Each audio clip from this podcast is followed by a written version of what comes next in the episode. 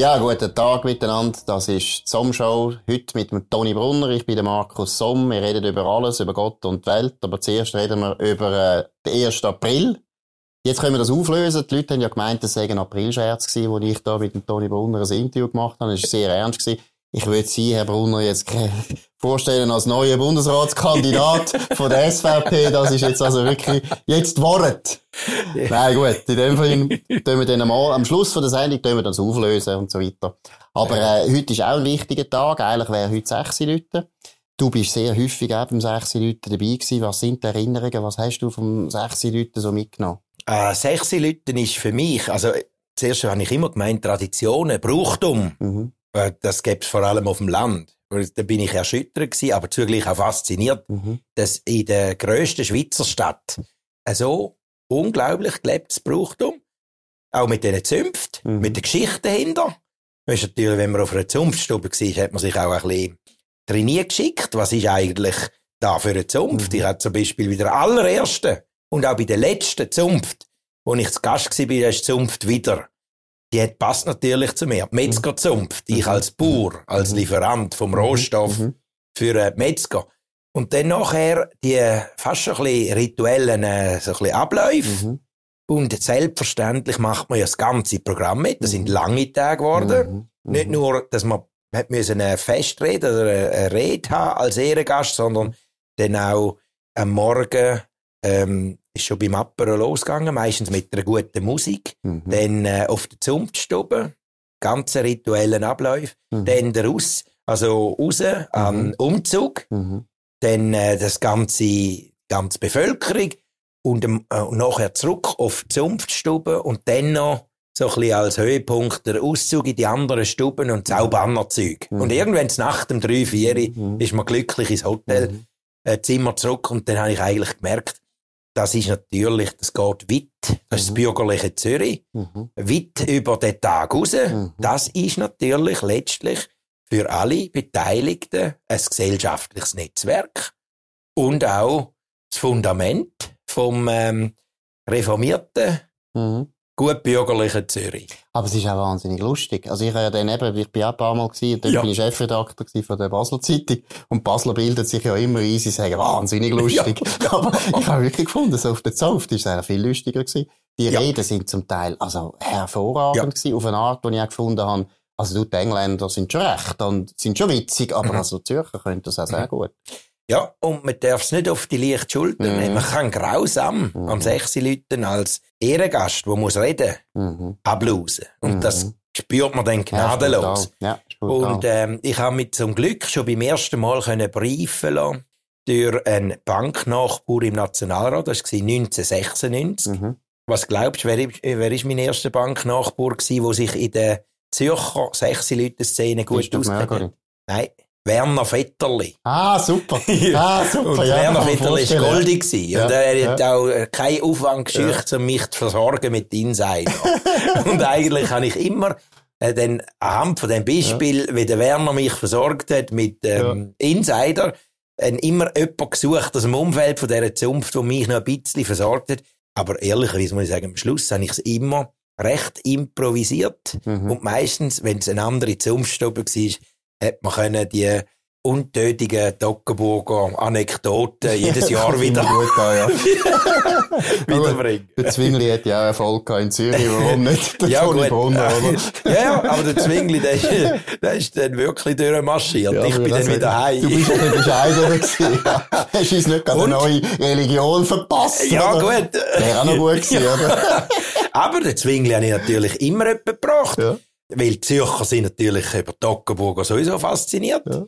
Aber äh, mein, mein Held ist natürlich immer ein bisschen der Uli Bräka, der mhm. arme Mann vom Tockenburg, ja, ja. wo ganz in meiner Nähe geboren ist. Und wenn ich mhm. natürlich seine Geschichte anschaue, mhm. dann nachher ist für mich das fast so ein bisschen, noch ein bisschen näher. Jetzt sind wir schon ein bisschen im Tockenburg. Heute ist eben auch noch ein wichtiger Tag Terrassen gehen wieder auf. Du bist Gastwirt, du ja. hast eine ganz gute Beiz, wo ich einmal muss sagen, kann man nur empfehlen. Das Haus der Freiheit. Nicht nur der Name ist sehr gut, sondern es ist wirklich das Essen auch sehr gut Danke. und die Lage ist sehr schön. Ihr habt jetzt wahnsinnig gelitten. Die Corona-Politik hat vor allem Gastronomie natürlich sehr stark getroffen.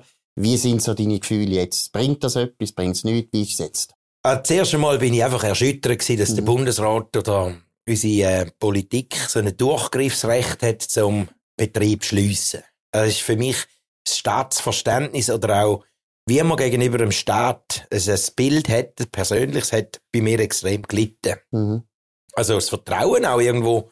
Ich bin auch eher erstaunt gewesen, was wir alles über unsere Gesetze für Machtbefugnis in die Hände der Exekutive legen. Mhm. Obwohl ich selber im Parlament war, wie zu dem Zeitpunkt. Ja, du hast das noch zugestimmt wahrscheinlich. Nein, oder? ich bin sogar ah. noch einer von denen okay. ganz wenigen, es war eine Handvoll, wo mhm. wahrscheinlich, weiss nicht, instinktiv einfach Nein gestimmt. Mhm.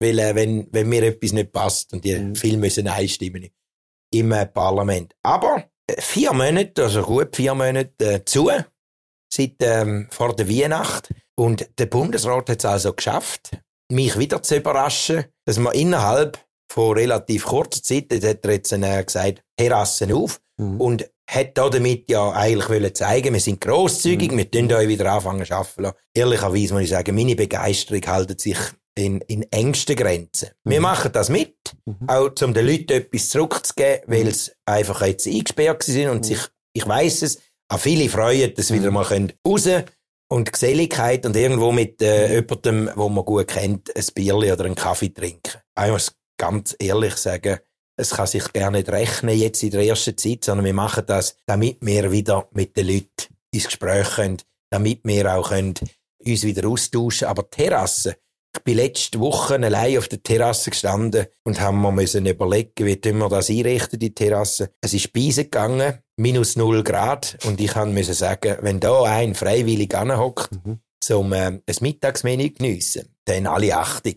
Aber wir müssen natürlich die Infrastruktur gleich parat stellen. Sind denn heute sind aufgegangen, also wir reden jetzt am Montag, am 19. April, heute sind das erste Mal aufgegangen, sind viele Leute gekommen? Oder? Also ähm, äh, wir haben im Moment die Dienstag zu. Da, ah, weil ja. man uns nicht anders kennt, mhm. tun wir am Mittwoch, am 11. Mhm. das erste Mal auf. Mhm.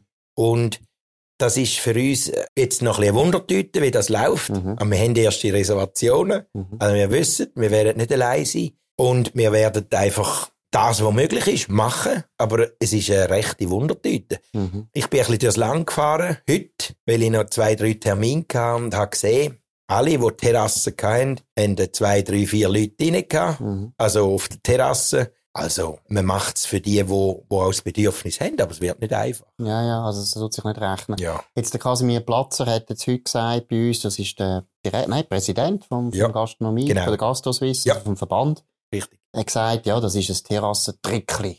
Ist es wirklich mhm. nur ein Trickli? Ja, es ist eigentlich ein Trickli, oder? Man tut ja so, wie wenn man jetzt wieder einen Schritt mhm. in die Normalität tun hat. Mhm. Wenn ich ganz hart müsste urteilen, mhm. muss ich sagen, es ist, es ist fast ein bisschen, äh, bisschen Zumutung, was man da denen, wo man Zwangsschloss hat, noch mhm. antut. Mhm. Weil in, in, der Gastronomie, und ich habe das selber erlebt, äh, die Margen sind so klein, dass man eigentlich, wenn man nicht kann, voll arbeiten. Mhm. Also Einschränkungen hat. Und jetzt kann man zum Beispiel, auch wenn es regnet, niemand die lassen, mhm. sondern darf nur auf der Terrasse, dass sich das wirtschaftlich nicht kann mhm. lohnen. Und das mhm. nach einer Zeit, wo man gerne nicht hätte können wirtschaften. Also ist es im Prinzip für mich nicht einfach nur ein Trickli. Es ist fast ein bisschen eine Zumutung, mhm. dass man jemand, der hingehalten worden ist, jetzt nochmal ein bisschen tut, pisachsen und, und strafen. Genau. Sag mal, was ist eigentlich los? Ich meine, die Wirte, die Wirte sind in der Schweizer Geschichte wirklich eine wichtige Kraft mhm. gewesen, oder? Mhm. Freie Ämtersturm, mhm. bei Aargau aufgewachsen. Mhm. Schwanenwirt, ganz wichtig gewesen für die demokratische Bewegung. Mhm. Die haben sich immer gewehrt. Mhm. Was ist los? Wieso mhm. haben sich die Gaststätten und die Hoteliers nicht mehr gewehrt? Ich muss, muss ehrlich sagen, ich bin auch erschüttert, wie wenig die Branche mhm. politisch in Bern noch zu sagen hat. Mhm. Also eigentlich gar nichts mehr. Wahnsinnig. Und wenn GastroSwiss zum Beispiel sogar sagt, äh, Terrassen auftun, das ist, rechnet sich wirtschaftlich nicht, macht der Bundesrat noch das Gegenteil. Mhm. Äh, statt dass er vielleicht darauf los und sagt, ja, unter Einhaltung von Schutzkonzept könnte man ja auch in den Innenräumen, mhm. das sind ja auch andere Sachen. Mhm. Fitness ist dann wieder zugelassen, in den Innenräumen bin ich absolut dafür. Mhm. Aber wieso geht's denn nicht mhm.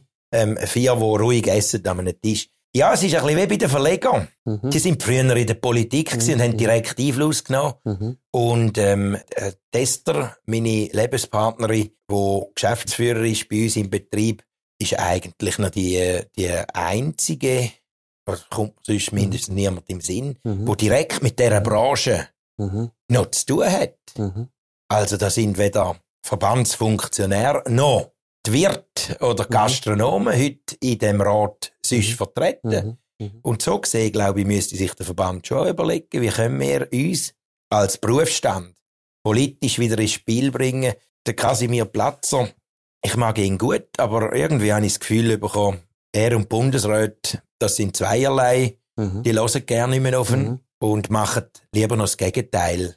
Und man hat eigentlich die Branche Mhm. abgestraft und von mir aus gesehen auch demütigt. Ah, geopfert auch, oder? Geopfert, für, für ja. einen relativ kleinen Effekt, oder? Es gibt Absolut. ja eigentlich keine Studie, die zeigt, dass die Ansteckung in den Beizen ein riesen Problem gewesen Ja, wäre. Da hätten wir also die Altersheime gescheiter, besser geschützt als jetzt die Beizen, oder? Ich würde noch einen Schritt weiter gehen. Ich glaube sogar, dass man einen gegenteiligen Effekt, vor allem jetzt Mhm, in den letzten Wochen, vielleicht sogar schon Monaten, erreicht hat. Weil die Schweizer sind eben vielfach noch Eidgenossen. Der Staat sagt zwar etwas, aber ich glaube nicht, dass sich da alle dran Mhm. gehalten haben. Mhm. Also wir haben müssen den Betrieb dicht machen und haben alle Schutzkonzepte und sogar Sachen gemacht, die uns nicht passt haben, mit den Masken und mit dem Plexiglaswändchen und, und, und. Eigentlich investiert in Schutzkonzept. Nachher wären wir geschlossen. Und es hat doch jenste Regionen, und so blauäugig kann doch Politik nicht sein, hat es gegeben, wo sich die Leute dann einfach selber organisiert haben. Mhm. Und zwar fernab von den Restaurant. Mhm. Halt im privaten Kreis. Ohne Schutzkonzepte. Und wenn man es genau anschaut, glaube ich, das, was da jetzt, weil man die Leute verdrängt hat aus dem öffentlichen Wahrnehmung und die Leute gleich nach Geselligkeit lechzen, Mhm. hat man eigentlich sogar wahrscheinlich einen konträren Effekt. Kann gut sein. Gleichzeitig muss ich jetzt gleich wieder sagen, wenn du es vergleichst jetzt mit anderen Ländern, oder? In Europa. Ist doch wieder lustig, wie die Schweiz. Obwohl ich auch finde, oder? Wir haben uns zu wenig gewehrt, oder? Mhm. Aber irgendwo haben wir uns gleich noch genug gewehrt, dass der Bundesrat jetzt doch hat müssen mehr lockern, als die anderen Länder in Europa das machen. Wie ist so ein bisschen die Stimmung? Ist es eher so, dass du sagst, ja, es ist furchtbar, wir Schweizer wehren uns nicht mehr, oder findest du eher, ja, so schlimm ist es nicht? Äh, ich bin ein bisschen ambivalent. Einerseits bin ich ein bisschen erschüttert, wie man das alles mitmacht in der Mhm. Bevölkerung. Also das geht auch bei mir selber los. Mhm. dass man irgendwo, ich kann jetzt nicht sagen die Kraft, aber Kraft eigentlich fehlt, sich aufzulehnen, Mhm. zum, äh, zum, zum das Ganze zu kehren. Mhm. Das ist aber in der ganzen Bevölkerung Mhm. staunlich ein bisschen wie so ein bisschen ein Kadavergehorsam Mhm. wirklich vorhanden ist und man Mhm. einfach macht, was einem befohlen wird. Ob es sinnvoll ist Mhm. oder nicht, wird nicht gross Mhm. hinterfragt. Äh, die Massnahmen selber, wenn man es natürlich immer vergleicht mit, äh, mit den schlechtesten Beispielen, dann muss man immer noch sagen, ja gut, Mhm. es ist noch an sich ein pragmatischer Weg, aber auch die Schweizer haben nichts anderes gemacht, als geschaut, was läuft im Ausland und in irgendeiner Form etwas Ähnliches gemacht. Mhm. Man, man ist ja auch nicht fähig, einen eigenen Weg zu Mhm. gehen. Was mich Kraft einfach... Haben wir nicht mehr. Irgendwie, da haben wir nicht mehr, oder? Ja. Also Schweden hat jetzt da mehr Ja. Kraft Ja. gehabt, finde ich, oder? Ja. ja. Und was denn ich halt da müssen sagen, da ist jetzt wieder ein das Problem. Eben, wer hat was zu sagen in unserem Land? Also die Gastrobranche ist eigentlich geschlachtet oder geopfert worden. Mhm. Mhm. Aber man hat zum Beispiel, ja, ich sage jetzt, bei den Einreisen und Ausreisen und so, nicht das gemacht, wo man, wo man, wo man vielleicht hätte müssen machen. Mhm. Und man hat auch vieles zugelassen, wo ja am Schluss alles zugelassen hat, Mhm. was auch zum Betreiber. Mhm. Und das sind zum Beispiel halt, ähm, ja, also bei der, bei der, bei der Reise und bei der Einreise. Äh, ich mag mich erinnern an die äh, 15.000 Kosovarinnen, Kosovaren, die aber sind wählen. Äh, das, das, das ist ziemlich ein legeres Regime gewesen. Mhm. Mhm. Und da ist einfach in der Schweiz Restaurant zu haben, aber selber bei der Einreisebestimmungen relativ locker zu sein, finde ich jetzt noch ein bisschen äh, äh, Das widersprüchlich. ist politisch motiviert, oder? Ja, Oder ich meine, beim ÖV muss man es jetzt auch ehrlich sagen. Also im ÖV sitzt ist wahnsinnig eng. Auch Ja. wenn du nachher die Masken anhast, ist wahrscheinlich die Ansteckungsgefahr grösser im ÖV als in einer Beiz, wo du kannst Absolut. Tische auseinanderstellen und Plexiglas kannst reintun. Das ist sicher alles ein bisschen politisch. Aber es ist eben, was ich noch interessant finde, weißt, es ist wie ein bisschen der Schweizer Weg. Wir gehen auch in die falsche Richtung, wie mhm. alle anderen, aber unsere mhm. Institutionen sind immer noch so, mhm. dass du gleich nicht voll in die falsche Richtung mhm. kannst, oder? Du mhm. siehst es zum Beispiel auch im Bundesrat. Der Bundesrat ist eben konkordant. Mhm. Also hast vier Parteien und am Schluss kann sich der Bärse nicht durchsetzen. Wäre er Angela Merkel, hätte er das jetzt können durchsetzen, oder? Also ist, wir machen alles auch falsch, aber wir leben eigentlich noch ein bisschen von der Vergangenheit, wo schaut, dass wir es nicht so falsch machen wie die anderen. Ja, und man muss schon sehen, dass jetzt in einem Zeitpunkt ein Entscheid gefällt worden ist, wo eigentlich in die entgegenteilige Richtung läuft, was das übrige Europa macht. Das hängt schon davon ab, dass es gleich noch Regungen und Zuckungen mhm. gegeben hat in der Bevölkerung, mhm. ähm, dass die grösste schweizerische Partei eben Druck ausgeübt hat und dass man wahrgenommen hat, dass die Bevölkerung immer mehr Unverständnis zeigt mhm. gegenüber mhm. widersprüchlichen mhm. Maßnahmen und Aussagen. Mhm. Und eigentlich bin ich überzeugt, wenn niemand nichts gesagt hätte, mhm. dann nachher wäre der gleiche Effekt in, in, in Ausla im Ausland, auch in unserem ja, nördlichen ja. Nachbar. Mhm. Musst du nicht schauen, was sagt die Bevölkerungsgruppen oder Partei, sondern da kannst du von der, von der Institution her, kannst du das einfach diktatorisch durchziehen. Mhm. Bei uns, das ist für mich eben neu gewesen, dass mhm. wir mit dem Durchgriffsrecht so diktatorische Maßnahmen mhm. kann verordnen mhm. Das ist auch eine grosse Enttäuschung. Mhm. Und ich muss sagen, das muss mhm. übrigens auch politische Konsequenzen haben. Das mhm. Epidemiegesetz, mhm.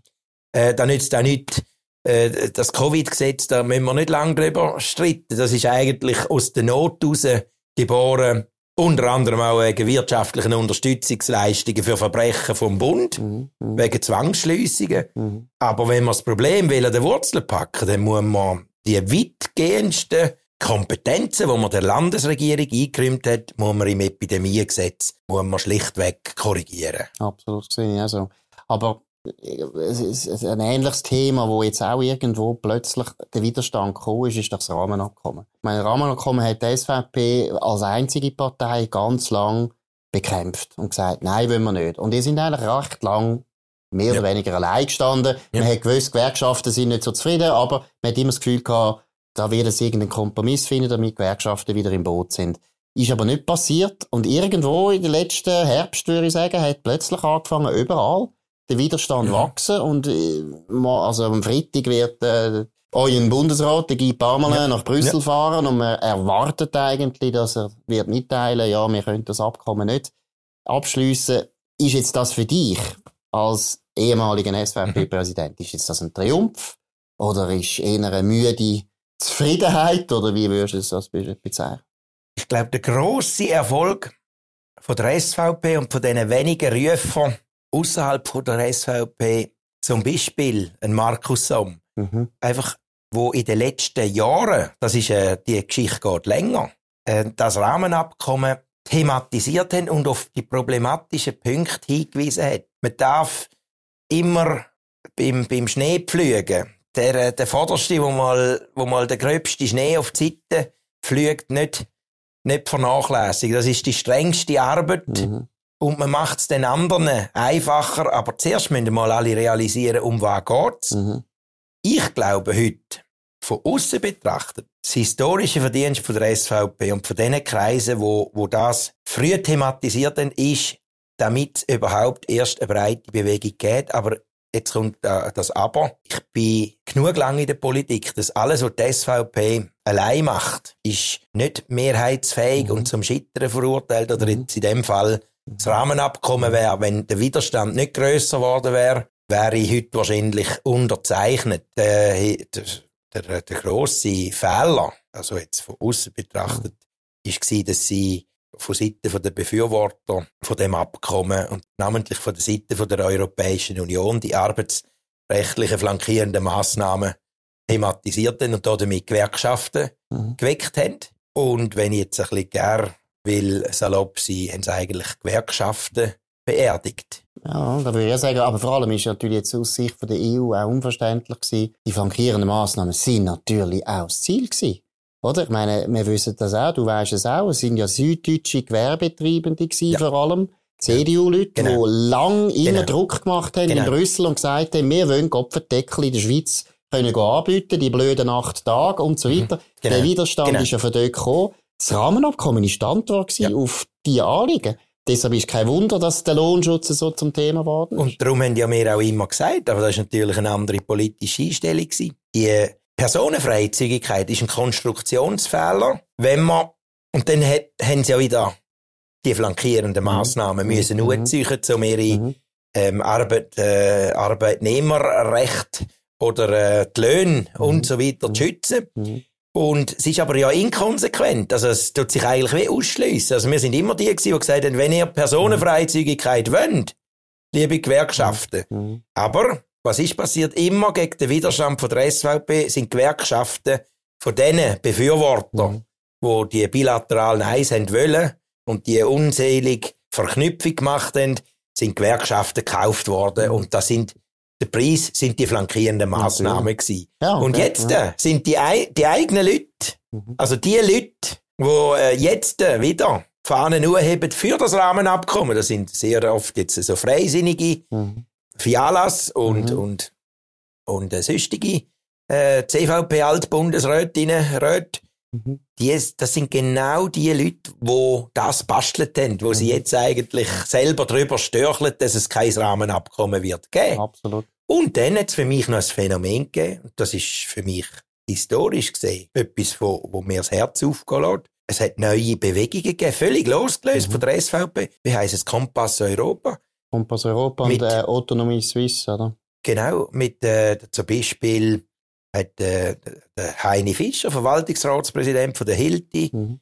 ähm, der, der, Herr Ganter und ein Unternehmer, Leute, die eigentlich mit uns sonst keine grosse Berührungspunkte mhm. haben und überhaupt nicht äh, der SVP zuzuordnen sind, haben da das Rahmenabkommen entdeckt, dass der Souveränitätsverlust und die DNA, wo das Abkommen mit sich bringt, äh, dermaßen eine Fehlkonstruktion ist, dass der Widerstand viel größer geworden ist und ich eigentlich sogar der Ansicht bin, die SVP muss sich ein bisschen zurücknehmen. Ähm, der Widerstand ist so schön mhm. und breit geworden, mhm dass ich glaube, auch wenn sie es jetzt durchdrücken, wir können inhaltlich in einer Volksabstimmung, wenn das breit müsse diskutiert werden, weil es unter irgendwelchen Zugeständnissen mhm. im Parlament noch eine Mehrheit gab, mhm. sind wir gerüstet, dass man das mit Argument vor der Schweizer Bevölkerung kann äh, vertreten und beerdigen. Sag mal, du hast etwas Wichtiges gesagt. Du hast gesagt, eben noch, neben der SVP sind noch andere Kräfte entstanden und das hat jetzt wie eine Mehrheit gegeben. Ja.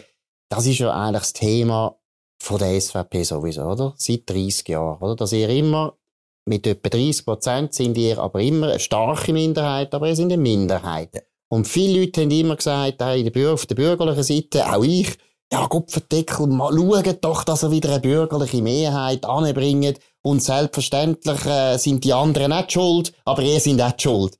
Warum hat das nicht häufiger geklappt? Weil ich meine, jetzt, ich sage es jetzt ehrlich, oder? Ich meine, die meisten Positionen sind ja vernünftig, die ihr gebracht habt. Und es sind bürgerliche Positionen, die eigentlich sollten mehrheitsfähig sein in der Schweiz. Kopfdeckel, was ist falsch gelaufen? Es ist äh, schon mit 1992 zu tun. Der, der Schock, wo die EWR-Befürworter, und da ist halt äh, die ganze Wirtschaftsspitze von der mhm. Schweiz, die ganze politische Elite in Bern und die ganze ähm, Medien, äh, Verlagshäuser sind alle ein bisschen auf dem falschen Fuß verwünscht worden mhm. und es hätte ab dem Zeitpunkt ist ja der Aufstieg von der SVP auch in den Kantonen. Mhm. Hans Ulmer, der früher noch Präsident mhm. war, hat mir einmal gesagt, es hat eigentlich wie ein stilles Abkommen gegeben zwischen CVP und SVP in diesen Kantonen, meistens katholische Innerschweiz, mhm. Ostschweiz, Kantone, wo es CVP gegeben hat, hat es die SVP gerne gegeben. Mhm. Und die SVP ist dafür äh, ähm, mehr im Mittelland, in den reformierten mhm. Kantonen vertreten gewesen. Und dann ist die Europafrage gekommen, wo ja so gerne Carlo Schmid als Innerrödler, als CVP-Präsident hat müssen anstehen und der EWR vertreten, gegen seinen Willen. Haben ja alle gemerkt. Mhm. Die FDP ist äh, mit fliegenden Fahnen voraus. Und dort ist eigentlich so ein bisschen der Aufstieg von der SVP von viertgrößten zur grössten Partei vonstatten gegangen, aber zugleich natürlich auch ich, das, das ist ein Phänomen, wo über all die Jahre mit jedem Prozent, wo wir mehr gewonnen haben, eine Verbitterung und Abneigung und eine Bekämpfungskultur mhm. bei unseren natürlichen Verbündeten mhm. ähm, hervorgerufen hat. Und da sind die nicht auch die Schuld gewesen, weißt du, Weichsinnige und Na, Linken in Nette. Natürlich. Also, du kennst die, die kennst ja die Diskussion Natürlich gut, sind wir oder? in Nahkampf. Mhm. Ich hätte mir auch gewünscht, dass irgendwann die Verbitterung, die da rum mhm. war, hätte können überwunden werden. Aber ich habe es ja selber gesehen, auch im Bundesbern. Mhm. Immer wieder ist die Europapolitik zum Prüfstein geworden und immer wieder sind wir allein und haben eigentlich in den allermeisten Fällen keine Mehrheiten mehr mhm. können finden nach dem mhm. EWR Nein. Aber immer fast die Hälfte der Bevölkerung auf unserer Seite und sehr oft sogar dann auch bei den harten politischen Auseinandersetzungen, da spreche ich jetzt Migrations- und mhm. Zuwanderungspolitik an, mhm. und natürlich dann zum Teil im Widerspruch war zu dem, wo die etablierten Parteien wollen. Da, da ist dann so ein bisschen der, der also das war Massenzuwanderungsinitiative, mhm. gewesen, namentlich, wo dann natürlich immer wieder für so den Disput gesorgt hat. Ich gebe gern zu, man hätte müssen fähig sein, die Fragen mehr voneinander zu trennen. Mhm. Aber ich habe natürlich gemerkt, da ist ganz, da sind dann auch existenzielle Fragen für die mhm. anderen zwei mhm. bürgerlichen, heute würde ich sagen, Mitteparteien, mhm. FDP und, und CVP, urgekommen, nämlich zum Beispiel die Wahl von Christoph Blocher, mhm. die Abwahl von einer bestehenden CVP-Bundesrätin. Wir können jetzt dann wieder irgendwann in, in den gleichen, ähm, ins gleiche Fahrwasser, wenn es darum geht, wie legitimiert der Freisinn, so wenn er sich momentan entwickelt, mhm. längerfristig, mhm. einen äh, zweiten Bundesratssitz. Mhm. Und es ist ja immer nachher ein, ein Kampf um, um äh, Wähleranteil. Und eigentlich müsste man fernab von diesen kleinlichen Fragen ähm, und ich bin eigentlich noch, noch stolz gewesen. Die letzte während der Corona-Zeit ein bisschen aufgeräumt bei mir daheim und habe ein wirtschaftspolitisches Papier gefunden, wo, noch, wo ich noch zusammen mit FDP mhm. und CVP äh, mit den Fraktions- und Parteichefs unterzeichnet habe. Hätten wir das alles durchgezogen, mhm. wäre ein wunderbares Fundament für eine Revi Revitalisierung und für eine Entschlankung von der, ähm, von der Schweizer Bürokratie bisschen Zurückdrängung vom Staat und ein bisschen mhm. äh, ein, ein Ausbau von der, von der Freiheit. Aber momentan läuft aber, alles. Aber es ist, eigentlich komisch, das ist etwas, was ich nicht verstehe. Erstens glaube ich eben, dass was du vorher gesagt hast, dass jetzt so viel ein grösserer Widerstand ist gegen das Rahmenabkommen. Das ist ja eigentlich eine gute Nachricht. Ja. Das sollte ja eigentlich auch die Zusammenarbeit zwischen den bürgerlichen Parteien ja. erleichtern. Ja. Weil irgendwo der, der Freisinn ist jetzt auch gespalten, was ja, Rahmenabkommen betrifft der CV, also die Mitte, die Mitte-Partei eigentlich ja. auch, oder? Und Gerhard Pfister ist nicht Fan, das, das wissen wir. Eigentlich sollte es ja viel einfacher sein. Und dann kann man noch etwas Zweites, ganz Wichtiges natürlich sagen, auf da können wir nachher noch sprechen. Der Christoph Blocher ist nicht mehr in der Politik so aktiv wie auch schon. Ja. Und natürlich, da wissen wir beide sehr gut, Christoph Blocher ist so eine überragende mhm. Figur mhm. in den letzten 30 mhm. Jahren. An dem haben sich viel halt zäh ausbissen. Ja. Und es ist wahnsinnig schwierig gewesen, irgendwo auch zuzugeben, dem zuzugeben, du hast recht gehabt. Das ist ja, glaube ich, fast schwierig. Mhm. Also, mhm. ich finde, gerade die Leute, die du jetzt angesprochen hast, mhm. es ist fast persönlich geworden. Man mhm. hätte nicht dem Christoph Blocher können sagen, mhm. du hast recht gehabt. Ich glaube, wenn der Christoph Blocher nicht recht gehabt hätte, mhm. dann wäre es ihm viel leichter gefallen, ja. zu sagen, komm Christoph Blocher, wir machen wieder alles schön und so. Genau. Dann wäre es gut gewesen. Die Leute gehen dir immer, tun dir immer verzeihen, wenn du falsch gelegen bist. Aber wenn du recht gehabt hast, das, ja. das tun sie ja, dir genau. nie verzeihen. Genau. Ich sehe es, sehe es gleich. Ich glaube sogar, mit den Kreisen, wo jetzt das Rahmenabkommen ablehnen, und das geht jetzt wirklich weit mhm. in alle Parteien mhm. mhm. ist, ist eigentlich eine vernünftige Grundlage gelegt, dass man sich bewusst ist, die Schweiz ist ein Sonderfall. Das hat man ja lange auch nicht mhm. dürfen sagen. Mhm. Äh, die Souveränität, wie wir sie leben, ist das höchste Gut. Und dass wir keine fremde Richter und keine Automatismen aus der Europäischen Union wollen, das hat sich auch etabliert, sonst könnte man Mitglied werden und das ist ja gar kein mhm. Thema mehr. Mhm. Und ich glaube, wenn man nämlich die anderen grossen Fragen, die politisch von relevant sind, die für uns zukommen, also jetzt natürlich wieder die ganze Finanzierung, mhm. ähm, also Geschichte von der Verschuldung, die ganze Frage ähm, Finanzplatz, die ganze Frage von der Sozialversicherungen, von der künftigen Sicherung von der AHV, wenn man sich da zusammenreißt, dann ist eigentlich für mich klar, müsste das eine, eine bürgerliche Allianz geben von denen, wo, wo der Staat mhm. immer noch wollen, möglichst schlank behalten und wo, wo die Freiheiten und auch, auch so ein bisschen die Errungenschaften von der Schweiz im Maß wollen sichern, aber das ist immer ein Gehen und ein Nehmen. Und das schaffen wir nicht, oder wie, was das, ist dein Eindruck? Das, glaube ich, könnten wir eben schaffen. Das wäre eigentlich eine Grundlage, wo man mhm. könnte sagen, wenn man jetzt den Mut hätte, das Rahmenabkommen zu beerdigen, dann sind wir alle uns bewusst, wir müssen uns innenpolitisch auf Vordermann bringen, wenn wir wollen als, als äh, souveräner Staat bestehen.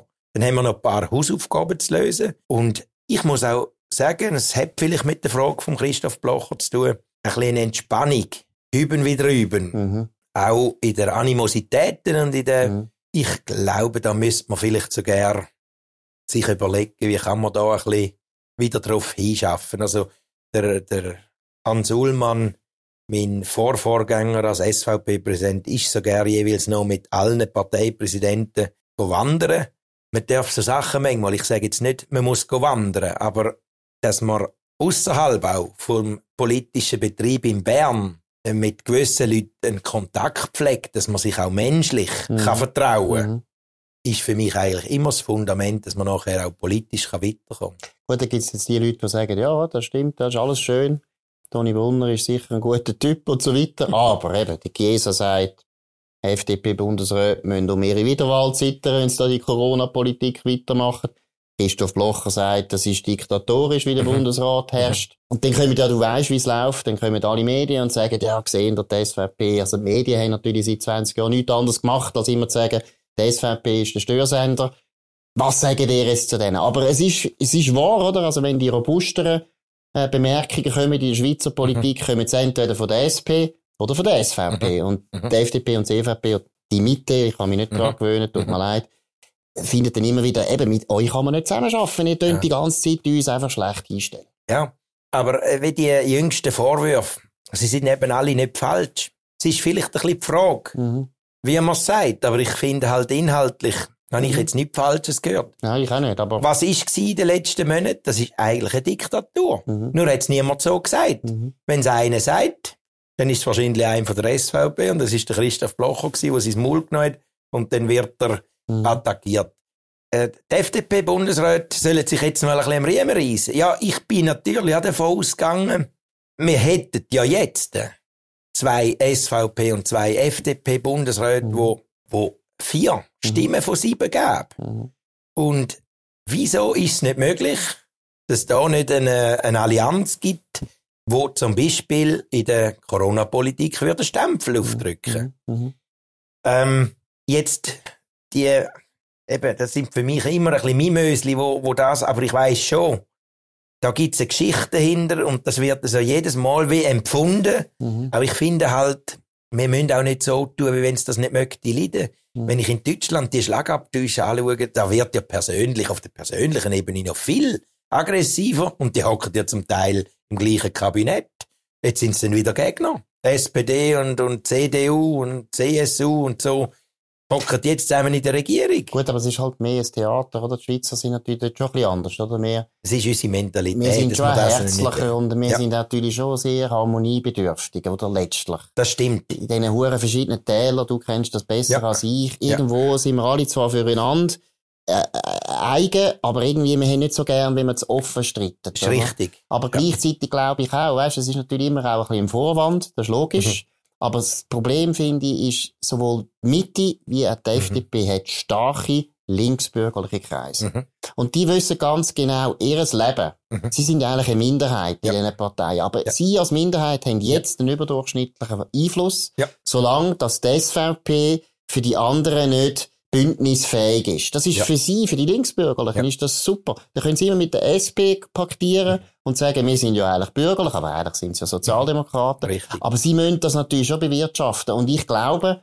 ja, wenn wir euch am Vorwurf machen, wir sagen, ja, ihr geht schon zu häufig in die Fallen rein. Mhm. Zu häufig mhm. machen ihr eigentlich das, was die Linksbürgerlichen wahnsinnig gerne. Oder jetzt auch beim Rahmenabkommen. Ist eigentlich meiner Meinung nach sau gut jetzt gewesen, dass die SVP jetzt gar nicht mehr viel gesagt hat. Lönnt doch den Gantner reden. Lönnt den Bertschi reden. Lönnt die Gewerkschaften reden. Das ist super gewesen. Nichts ist passiert und die mhm. Linksbürgerlichen, du merkst ja, sie sind verzweifelt. Mhm. Und ja. wenn die SVP jetzt ein paar Mal reingehauen hätte, ja. hätten die wieder können die SVP. Äh, ja, isolieren. Und Gewerkschaften hätten dann auch das Gefühl gehabt, ja, mit diesen Grüsel können wir ja nicht zusammen arbeiten und so weiter. Ja, sie sind, äh, sie sind da völlig plötzlich in der Defensive mhm, gewesen. Mhm. Ähm, das stimmt. Wahrscheinlich hat es auch etwas zu tun mit ähm, Cleverness und wie man Zukunft muss bestreiten. Ankerum bin ich immer der gewesen, der gesagt hat, also wenn man nicht mehr kann mhm. offen aussprechen, ja, ja. was man denkt oder wie man sich fühlt mhm. und auch wenn es mal einmal ein bisschen wehtut, aber es hat damit zu tun, die Schweizer sind harmoniebedürftig. Das geht sogar so weit, dass man uns dort mal demütigt hat mit der Abwahl ähm, mhm. von Christoph Blocher mhm. und äh, eine Bundesrätin gewählt hat, wo wir nicht mehr haben wollen. Mhm. Und ich dann nachher als Präsident gespürt habe, wir sind gerne fähig für die Opposition, weil unsere eigene Basis und auch unsere Mandatsträger mhm. wollen in der Regierung mhm. vertreten sein. Selbst die eigenen Leute, also gibt's für uns gar keine Option. Mhm. Die Pandemiezeit wäre wieder eine herrliche Zeit gewesen. Mhm. Und ich muss sagen, was haben wir in so einer mhm. Regierung, bei so Diktatoren mhm. verloren? Aber ich weiss, unsere Leute hätten es nicht gern, wenn wir ähm, am, am Rand würden. Und mhm. es wäre natürlich fürs Land selber auch nicht gut, Nein. weil es würde uns nicht weiterbringen. Also auf Deutsch gesagt, und du weißt es genauso gut wie ich, ohne Uli Maurer wäre die Politik in eine völlig andere Richtung ja. gegangen, wäre viel schlimmer ist gewesen. So. Der Uli Maurer ist der einzige, der letzte so. Mohikaner, der das aufgehalten so. hat. Und du hast vorher die Abwahl von Christoph Blocher beschrieben, oder? Das ist ja, ich habe ja eigentlich das nie, ich habe mich eigentlich nie können mit dem versöhnen. Letztlich habe ich immer gefunden, Christoph mhm. Blocher, du hättest schauen dass du nicht abgewählt wirst. Mhm. Die anderen sind gemein, aber das mhm. hast du gewusst. Sie sind gemein. Und wie siehst du das eigentlich? Was ist dort schuld gewesen? Wer ist dort schuld gewesen? Ja, nicht nur die anderen, wir, äh, wir selber auch. Mhm. Aber es ist da, hat es Vorgänge gegeben und ich habe die Haut näher miterlebt.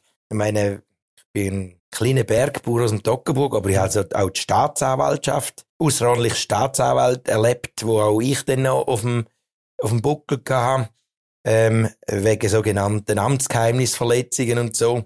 Und das ist alles in einer Zeit nicht passiert. Also die, die Vorgeschichte ist die gewesen, wenn ich es müsste zusammenfassen, warum der Christoph Blocher abgewählt worden ist. Etwa nach zwei Jahren, nachdem er im Bundesrat drin war, habe ich gespürt, das ist jetzt Todesurteil gewesen, und er mir gesagt hat, Toni, jetzt habe ich dann mein Departement im Griff.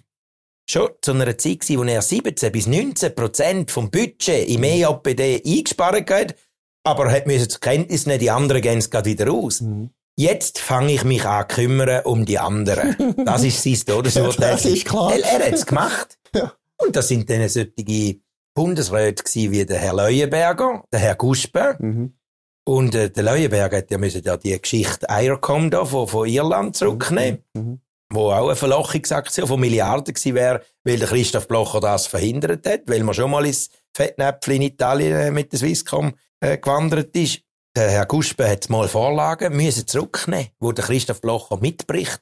Ich weiss ja, dass der Christoph Blocher nächtelang selber Dossier gewälzt hat. Der ist einmal um drei aufgestanden.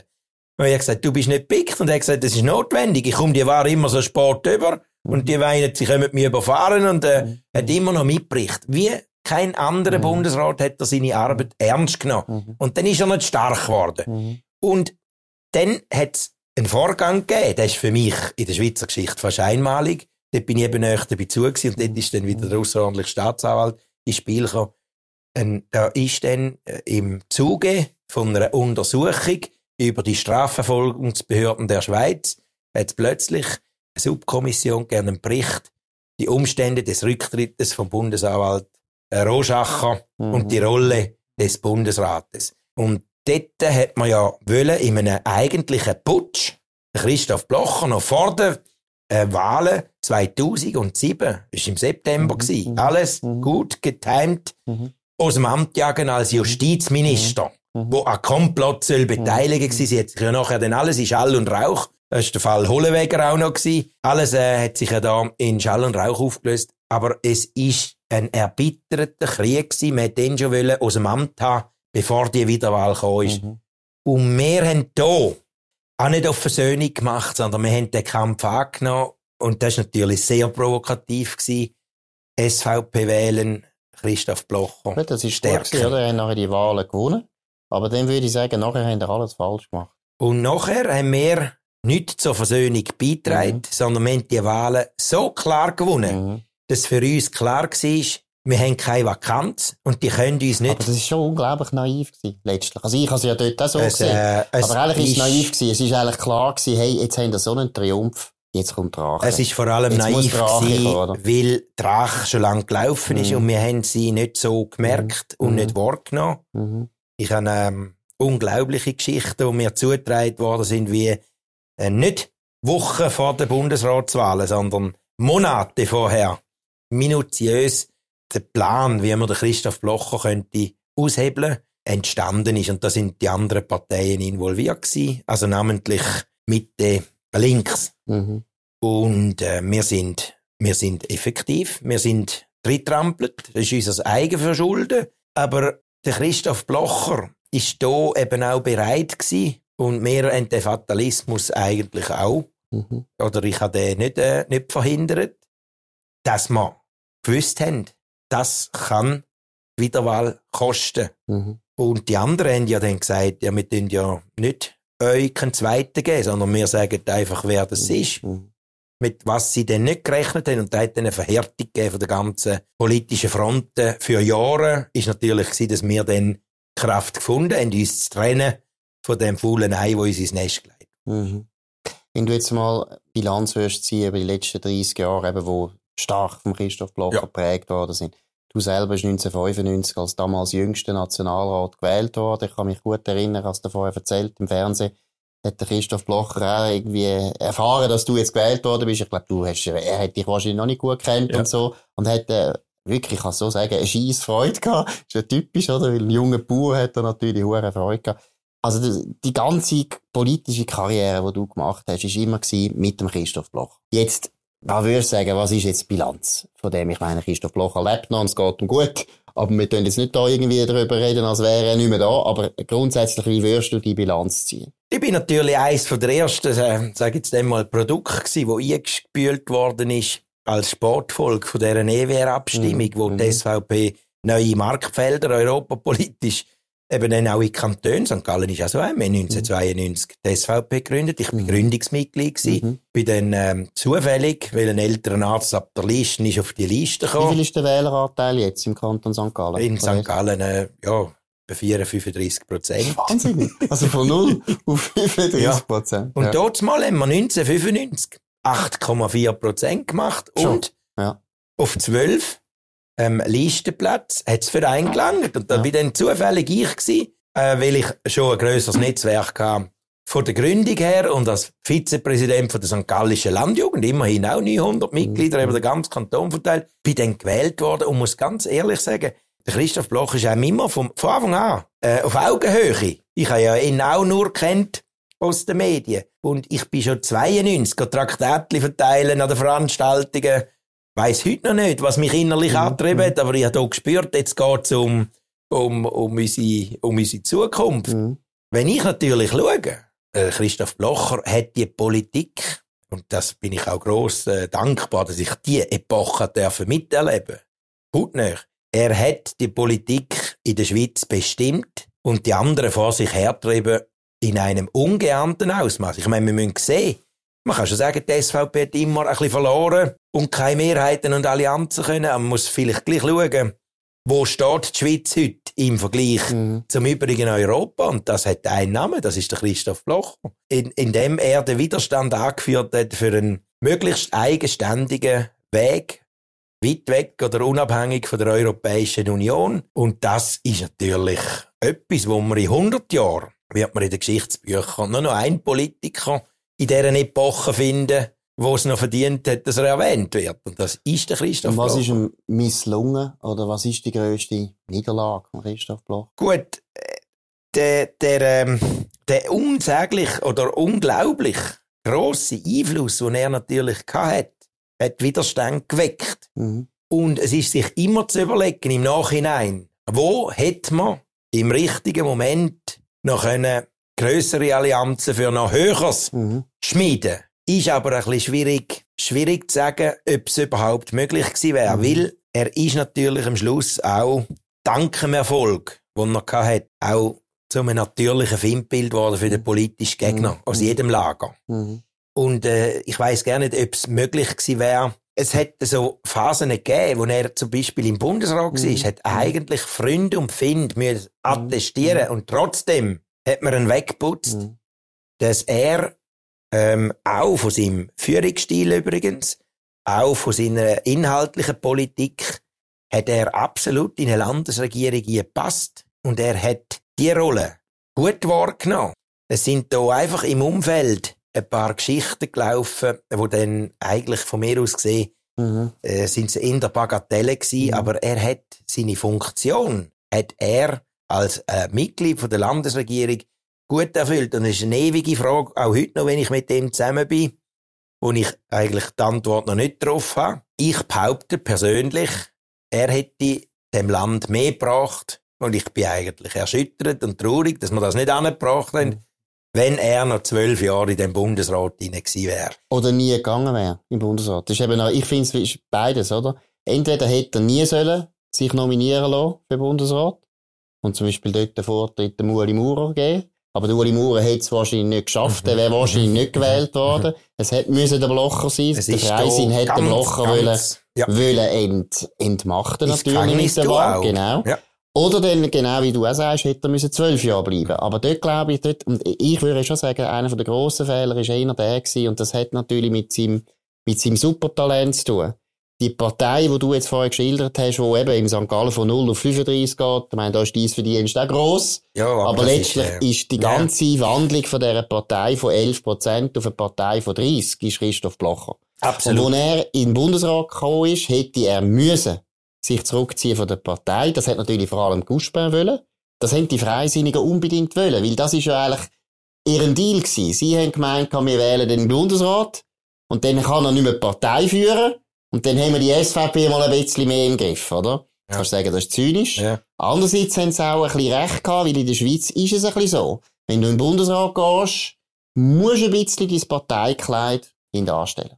Ja, ja, gut, aber äh, muss ich natürlich sagen, niemand macht das. Ja. Sonst hätten wir nicht die Klüngelwirtschaft in der Besetzung der Staatsposten, ja, wo alle gemacht das. haben. Ja. Und, und CVP, auch sehr ja, ausgeprägt, wenn man, also die Mitte. Äh, was der Christoph Blocher, und jetzt kommt eben ein grosser Unterschied zu allen anderen. Natürlich würde man erwarten, jetzt ist er drin, jetzt wird er dem alles unterordnen. Mhm. Und da ist eben nicht der Christoph Blocher. Das stimmt, aber nicht gerade alles, aber vielleicht ein bisschen mehr hätte er Und ähm, er hat für mich, auch in der Personalpolitik übrigens mhm. so, übrigens, wie alle SVP-Bundesräte, mhm. viel zu viel Rücksicht genommen. Mhm. Äh, die anderen Parteien, mhm. namentlich die Linke und Mitte, machen es dann völlig gnadenlos, mhm. wenn es um Besetzung geht. Mhm. Schamlos. Äh, schamlos. Also, wir haben es ja jetzt wieder gesehen. Äh, der Christoph Blocher hat halt in letzter Konsequenz, gut, man kann jetzt sagen, wieso hätte er wollen im Bundesrat dienen, aber er hat, er hat nicht der unbändige Wille gehabt, alles müssen zu machen, damit er auch sicher drin bleibt. Ja, ja, weil er hat doch im Bundesrat gerne in dem Sinn überrascht. Vielleicht hätte er, da ist eben die Hoffnung dass er sich dort äh, domizilieren lässt. Also mhm. ich. Und er hat ja eigentlich aber sich selber treu geblieben und hat sein Ding weitergezogen. Und das ist nicht gut angekommen. Mhm. Jetzt kann man sagen, hört sich das für einen Bundesrat? Er hat sich also immer im Rahmen von dem bewegt, mhm. wo muss möglich sein. Und dass die anderen die Größe nicht haben. Und das ist eher eben ein bisschen eine Systemfrage, wo ich mich schon gefragt habe, wieso wählt man in der Regel nur die Durchschnittlichen, die Eingemitteten? Wobei bei den Bürgerlichen hat man das früher natürlich schon nicht gemacht. Oder früher sind das schon, ich meine, bei der CVP und bei der FDP, auch bei der SVP, die Berner SVP-Bundesräte, das sind schon Büffel gewesen. Das sind die starken Leute in eurer Kantonalpartei ja. Bern, oder? Früher, finde ich, haben die Bürgerlichen eigentlich bei den Bundesräten schon ja, noch starke aber auch Persönlichkeit. Bei der SP ein bisschen ausgelesen, dass dann ein bisschen bürgerlich hat man immer die Schwächeren gehabt. Und hat dann mal den genau. Rottostich ausgepackt und genau, so. aber der ist ja eigentlich ein Unfall gewesen, den haben sie ja gar nicht wollen. das ist ja nur wegen der Lilian Juchtenhausen. Ja, genau. Aber ich möchte vielleicht noch zum Schluss etwas ganz anderes besprechen. Das Toggenburg. Weil das liegt mir am Herzen, weil ich auch, äh, ich, ein Teil von meiner Familie kommt auch aus dem Toggenburg. Ich finde Toggenburg wahnsinnig speziell.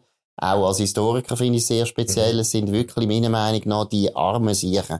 Die haben immer, gerade wenn es vergleicht mit Appenzeller oder so, Die Ockenburger haben immer frei sein. Die haben immer einen eigenen Kanton sein. Die haben sich immer von dem blöden Fürstabtei St. Gallen lösen und haben es nie geschafft und sind eigentlich auch immer ein bisschen betrogen worden von den anderen Eidgenossen. Prägt dich das? Ist das das Gefühl von Teil Ockenburger? Ja, es geht ja weiter bis heute. Ja, eben, ja, ich komme immer drunter.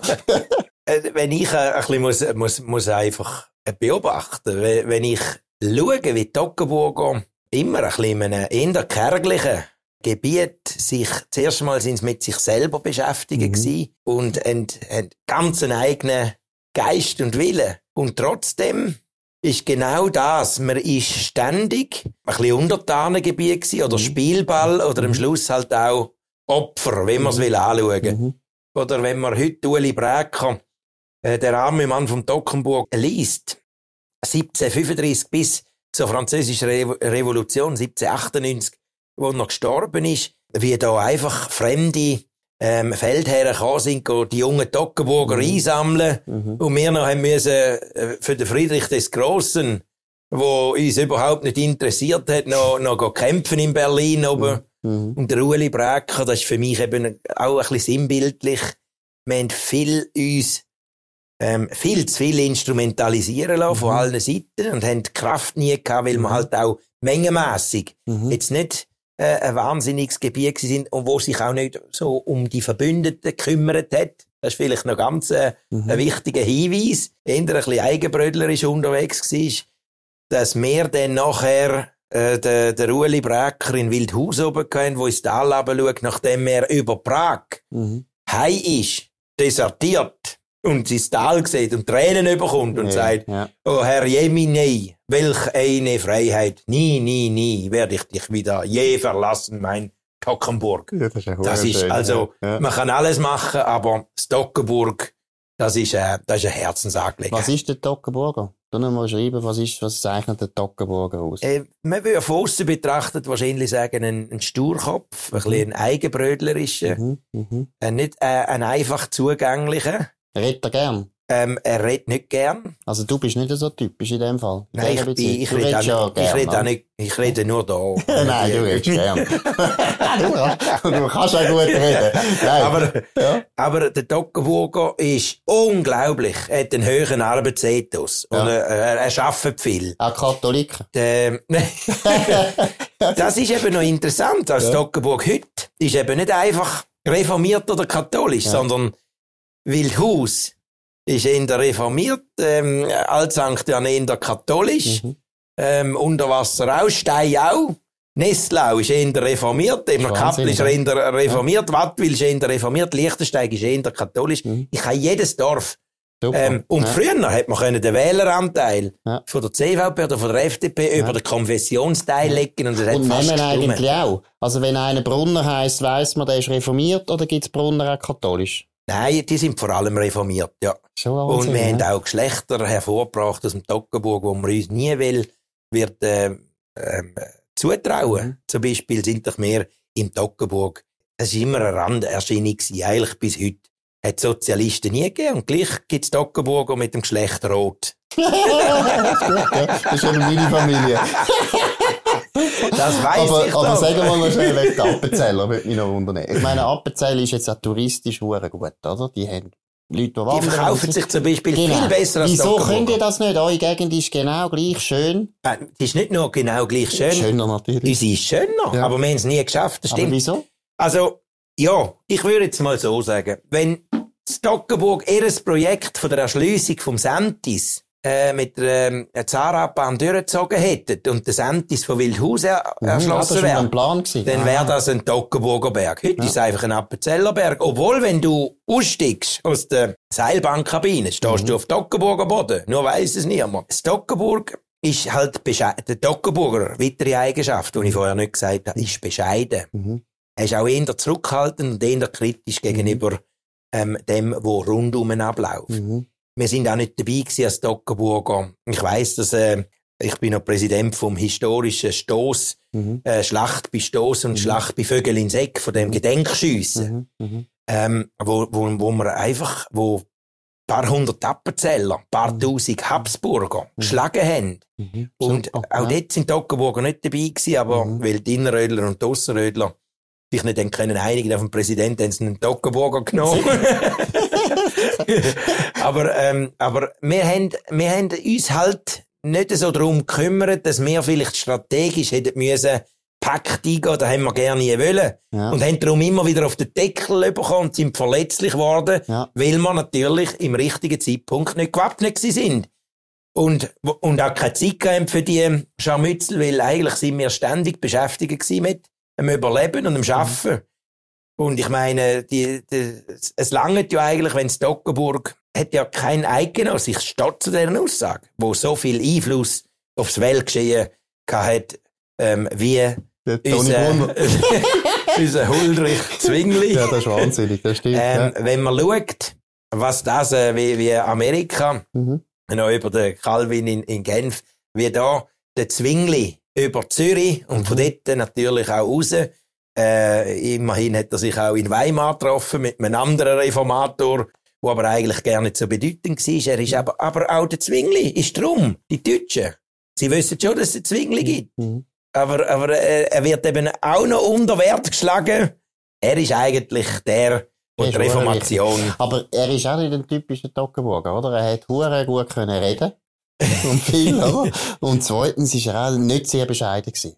Nein, und äh, leider, muss ich ihm auch vorwerfen, nicht konsequent. Nach Marignano hätte ja. er müssen wissen, dass man sich nicht geht, geht Kinder einschlagen und äh, nicht mehr auf die Schlachtfelder sollte, mhm. weil in der DNA von einem Eidgenoss mhm. ähm, ist, ist, aber Zwingli hat das äh, das ist schon interessant. Ich finde jetzt auch in der Toggenburger, die ja einfach Pech gehabt, oder? Die Reformation ist ja. eben auch noch am falschen Augenblick dann ja. gekommen, oder? Ja. Nachher ist Toggenburg beides gewesen, oder? Konfessionell. Wir sind steilt Das erste. Und das zweite ist natürlich gewesen, eure Schutzmächte ist ja Schweiz gewesen. Ja. Und Zürich. Ja. Und die sind nachher die ganze Zeit. Und die haben sich gegenseitig bekriegt und das Toggenburg ist wieder zwischen die geraten, Wie ist es jetzt eigentlich? Wer macht euch jetzt Leben schwer? also, die Zürcher haben dann äh, irgendwann, also, meine, Toggenburg ist verantwortlich für die Reformation. Also, wenn ich jetzt Zwingli als Toggenburg mhm. von Zürich. Und Zürich hat natürlich dann sich insofern ein bisschen später dann gerecht, indem sie, aber das äh, zu Recht, in die Toggenburger Häuser, die vielen Toggenburger Bauernhäuser, wo die Weberei und äh, die Spinnerei eben äh, Textilwirtschaft mhm. äh, mhm. mhm. ein höchst, höchst ähm, Ansehen und Einkommen gehabt. Für, für die armen Bauern ist das eine mhm. Ergänzung gewesen. Wir sind mhm. ja sogar ins Zürich Oberland Fabriken anzünden, mhm. mhm. wo sie dann dort angefangen haben, äh, Webereien äh, bauen und Spinnereien. Der Toggenburger hat also eigentlich immer ein bisschen geschaut. Und, und ich meine, schon, schon der, der Rueli Brecker, ähm, der, der hat eigentlich schön beschrieben, und so würde ich eben den Toggenburger auch, auch heute noch beschreiben. Er ist schon ein Geschaffiger gewesen. Und hat da alle Baumwollhändel abgeschlossen, die er kennen. Aber wenn er dann am Markt in Liechtenstein war, hat er manchmal Zeit auch vergessen. Und weil er gewusst hat, dass seine Frau nicht kann lesen kann, hat er dann ins Tagebuch geschrieben, er kann nicht verstehen, dass sie so böse sind mit ihm, nur weil er jetzt zwei Nächte und drei Tage in Liechtenstein alles Geld durchlässt.